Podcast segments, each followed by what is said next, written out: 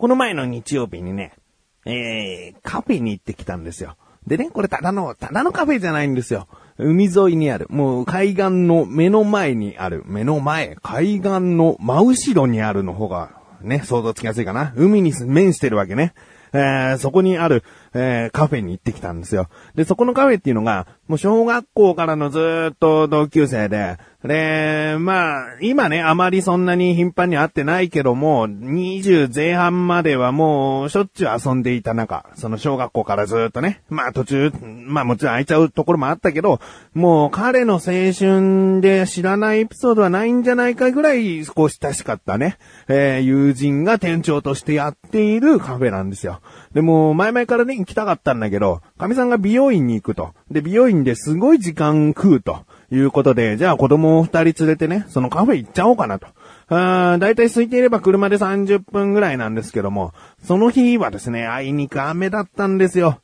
もう、一週間ぐらい前から行こうって決めてたんだけど、もう天気がね、すごく悪いのにぶつかっちゃって、あ雨だったんですが、まあね、店長として友達がやっているので、驚かせようというかね、初めて来たね、みたいな。ああ、もう話したい話もね、いっぱいあるわけですよ。いうことでですね、行ったらですね、女性二人がですね、そこにいるわけですよ。で、店長の、えー、何々さんいますか？って言ったら、ああ、ちょっと今いないんですよね、つって。はい、呼び出しましょうか？って。いえいえいえ、せっかくの休日なのに呼び出すなんて、そこまであれじゃないから、でもせっかく来たから、うんそこのですね、売りはドーナツなわけです。で、子供たちはドーナツ。だけど僕はね、メニューをあらかじめ知っていて、アサイーボールってね。ねアサイーボール僕大好きなんですよ。うん、だからもうね、そのアサイーボールと、えー、子供たちのドーナツを一つずつですね、頼んでですね、えー、席がまたね、おしゃれで、えー、まあおしゃれなカフェにありがちなね、ソファーっていうかね、もうあの、腰が超沈むソファーね。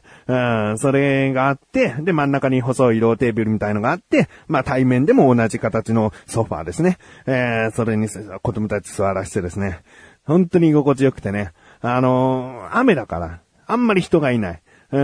ん、そのね、海岸沿いのね、カフェって言うとね、やっぱりね、おしゃれな人間が集まるわけですよ。いわゆる、あ、もう場所言っちゃいますけど、材木座っていうね、あのー、材木座海岸っていう、由比ヶ浜って言っていいのかな？鎌倉からね、ちょっと歩く場所なんですけどね、えー、そこにあるので、まあ、ちょっとおしゃれ気取る人もいれば、本当におしゃれな人もいてですね、えー、で、せっかくね、友達に会いに来たんだけどね、えー、電話したんだけど出なくて、で、夜にですね、折り返し電話がかかってきたんですよ。どうやらですね、雨降ってるからお客さんも来ないから3時ぐらいに帰ったと。僕らが言ったのは、うん、4時半ぐらいになったので、まあ、すれ違いだったなと。あせっかく来たのに悪いね、つうけど、いやいや、こちらこそ、つってね。僕はサプライズをしたかったけどね、逆サプライズみたいになっちゃってね、いないのかっていうね、びっくりだからね。えー、まあ、そういうところですよ。えー、お店の名前言いたいな。あの、せっかくだからね、これ聞いてる人の中でわずかにね、えー、わずかな人でもですね、あ、鎌倉にそんなお店があるっつってたな、つうね、えー、ことを思い出してほしいと思う。ホアカフェって言いますね。えー、ホアというのはですね、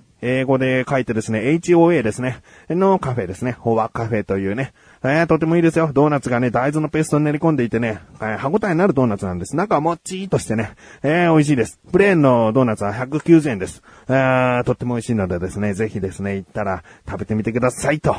いうことで、こんな宣伝も入れつつお送りしていきます。ということで、えー、でもアサイボールが大好きな自分がお送りします。菊池さんのなかなか向上心。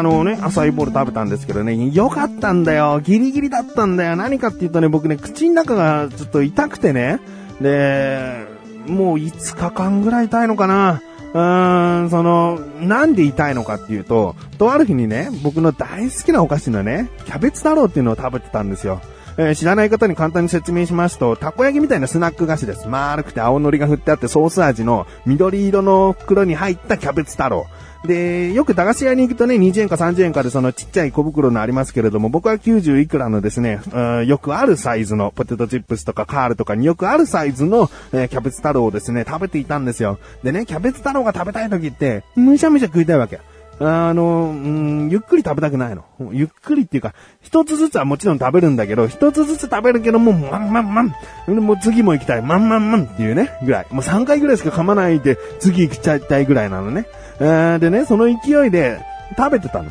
だけど、キャベツ太郎っていうのは、安くて量があるっていうのが僕は売りだと思っていて、だから食感にそこまでこだわりは見せていないというか、まあ、こういう風にできちゃった。でもこれでいっぱい作っていけるからこれでいいよっていう感じの食感だと思うの。とにかく、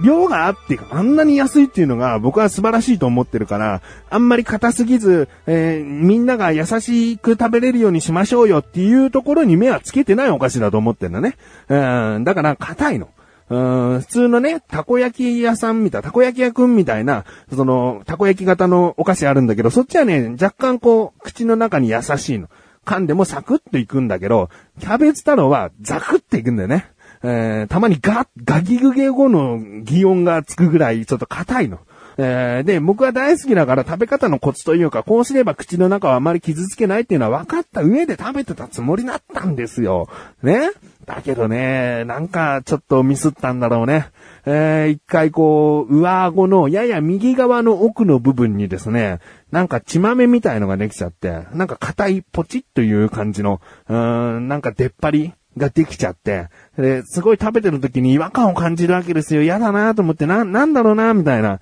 でね、僕こういう口の中にできたものってなんか潰しちゃいたい人なんですよ。潰して、で、口の中だから唾液とかで殺菌されるから治りも早いだろうと思って、結構こう、血豆系が、血豆ってできない？口の中に。あのー、僕はね結構できるんだよね。うん、なんかこう、やっぱり食べ方悪いのかもしんないけど、うん、でね、そのキャベツサンタロ食べた時にできた血豆をね、潰そうと思ってね、えー、指でこうバチンってね、潰したわけ。そしたら一瞬平らになったんだよ。平らになったんだけど、そっからびっくりするぐらいに、内出血なのかな？皮は傷つけられてないわけ。中で何かを潰しちゃったの。そしたら、その、ぷくーって、あの、喉とはいかない部分、もう喉と上顎のほんと真ん中ら辺がブクーってこう膨らんできたの。これなんで膨らんできたかっていうと、もちろん血なわけね。いや、怖い怖い怖い怖いと思って。潰すんじゃなかったと思った。でも潰れたら血が出てくれていいなと思って潰したんだけど、血が出ずに、もう、その皮膚の中で潰れちゃったから、どんどんどんどん血が溢れてきちゃって、やべやべやべ、これ、ちぎって血出さなきゃと思って、えー、もうなんとかですね、指を口の中に突っ込んで、で、このブニブニした、ブルンブルンしている、その、膨れた部分をですね、爪と爪で、えー、プチッとこう切ったわけですよ。そうしたらまあ、出るわ出るわ血がね、血が出るんだけど、この血はね、まあ、まあいいですよ。ね。想定内ですよ。想定内ね、ああ、なんか一応これで大丈夫かなと自分が思った通りの状態になったかなと。えー、一応ね、そのぷくって膨れた部分もなくなったしいいかなと思ったんだけど、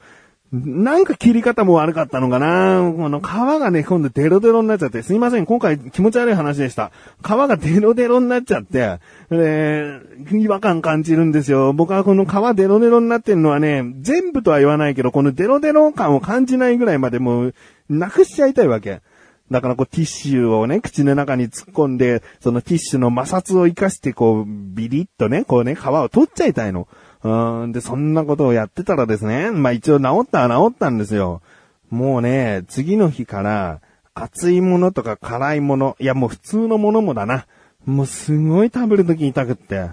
なんとかね、右側だから左側を意識して食べてると当たらずに食べれるんだけど、もう辛くてさ、その、汁系のもの例えばラーメンのスープとかさ、なんかそういうもう口の中全体に行き渡らざる得ないものっていうのはあるわけですよ。なんかソースを絡めて食べたものとかね。うん、で、そういうもの食べると痛い痛い痛い痛いってなるわけ。ああ、もうやだよ。なんで潰しちゃったんだろうと思うんだけどね。やっぱり潰したがりなんでね。うん、で、結局そんなね、痛みに耐えた5日間だったわけですよ。今収録している時点ではですね、結構治ってきて。で、先ほど言ったその浅いボールとか食べてる時はですね、すごくこう、まあ、なんとかか、なんとかこう、痛みを感じずにですね、食べることができました。うん、でね、僕はここで言いたいのはね、僕のこの体内体内っていうか、この喉とか口の中、なんで、なんでこの脳と反、脳に反して弱いのか。脳に反して。だいけると思ってるからね、脳はね。うん、脳はいけると思ってるのに口が弱い。一番僕のね、代表的な、その脳と体内のこの差が出てくるのが、こう炭酸の飲み物を一気に飲んだり、急に飲んだり、まあ普通に飲んでもだな。うーん、しゃっくりが出ちゃうの。もう100%と言ってもいいよ。今からしゃっくりしてる人になってくださいって言われたら僕炭酸水あればすぐにできるぐらい。自信がある。もう、すぐしゃっくりが出ちゃって、で、このしゃっくりが出ちゃう理由っていうのはね、このなだらか向上心という番組で以前ね、調べたことがあって、どうやらこう、うん、弱いと。えー、喉が赤ちゃんみたいな。赤ちゃんとかよくしゃっくり出ちゃうみたいで、そういったこう、成長しきれてないみたいな、ところで、まあ、その人の特徴になっちゃってるわけだよね。だから、脳はさ、えー、コーラとかさ、そういう炭酸水とかたまにこうぐーっと一気飲みしたいと思ってるわけだよ。だけど喉がついてこない。うーん、で、大食いだからね、大食いだから、あの、ポテトチップスをね、以前こう一袋を、な、もうなるべく早く食べるってことをやったことがあって、で、もう、こんだけ口に入れてこれだけ噛んで飲み込めばいけるってね、脳は思ってるのに、その後喉切っちゃってるからね。ちゃんと噛み切れてなくて、そのポテトチップスの鋭利な部分がどうやら喉のどっかに引っかかって、喉切れちゃったこともあるしね。うーん、なんかもっと、脳はさ、これダメだよっていうのないのかね？あの、皆さんね、よく噛めばいいんだよって話になるのかもしれないけどね。いや、噛むっていう動作っていうのは、意外とこう人間は無意識のうちに判断できてると思わない？まあ、ミノとかね、そういった、えー、噛んでも噛んでも噛み切れないもの、持つとかそういうものはあるかもしれないけど、大体のものってちゃんと噛めてから飲んでるでしょ？じゃあこの口の感覚飲み込めるなっていう無意識に判断してできてるはずなんですよ。ね？これちょっと言ってることが伝わってほしいんだけど、うーん、何回噛んだ大丈夫っていう判断はあんまりしてないでしょうん、だいたいこんぐらい噛んだな、飲み込もう。だから太りやすい人っていうのはあんまりよく噛まないで飲み込むから太るっていうけど、そういうように無意識にもう太りやすい人はもう噛むの早くて、えー、すぐ飲み込んじゃうっていうことをしてるからなんですよね。えー、だから意識して何回噛む。ちゃんと口の中でペースト状にして飲み込むっていうことをちゃんとしていれば、まあいいんだけど、誰しもがそんな風には食べてないでしょ取りにくい体質の人でももうすぐ飲み込んじゃう。ね、カレーは飲み物、麻婆豆腐は飲み物なんて言われてね、こうあまり噛まずにどん飲んじゃう人もいると思うんだよね。うん、だからそういうように、なんかね、もっと脳は、いやいや、こんなんじゃ飲み込んじゃダメだよ、みたいな、こう、危険を察してほしいよね。何飲み込むってこう判断をもうしちゃってんのっていうね。えー、キャベツ太郎に関してだってね、そうなんだよ。こんなペースで食べてたら口の中やられるよ、もっとペース落としましょうよっていうのをもう無意識に手のその速度とか口の速さとかそういうものを調節してほしい。いい加減、口の中、いや弱いってことをもっと理解してほしいと思ってるよ。えー、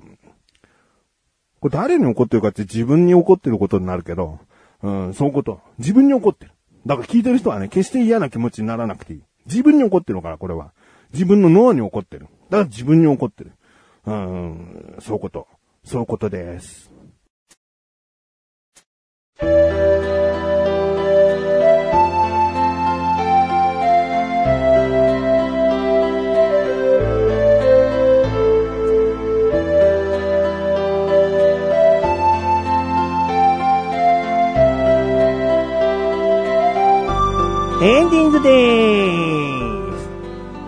ー、オープニングで話したですね、フォアカフェではですね、えー、店長さんに、菊池翔という人の知り合いなんですって言ってもですね、何にもしてくれません。えー、ああ、そうなんですかっていうぐらいですからね。決してそういうことは言わなくていいです。じゃあ、本当は店長と友達じゃねえんじゃねえのって思う方はですね、えー、疑い深いという称号を授けます。ね。えー、別に何もこう、じゃあここをすれば証明できるよってことはありません。疑い深いですねっていう称号を与えたいと思います。本当にね、美味しいドーナツとですね、アサイボール、そしていろいろなドリンク。土曜日に関しては夜もね、飲み屋としてね、やってるみたいですよ。えー、空いてる時はですね、結構話し相手になってくれるみたいですよ。まあ、あんまり中途半端なことは言えないから、みたいですよ、ぐらいの感じでですね。えー、ということで。なだらか向上心は毎週水曜日更新です。それではまた次回、お会いいた菊池翔でした。メガネとマーニでもあるよ。お疲れ様です。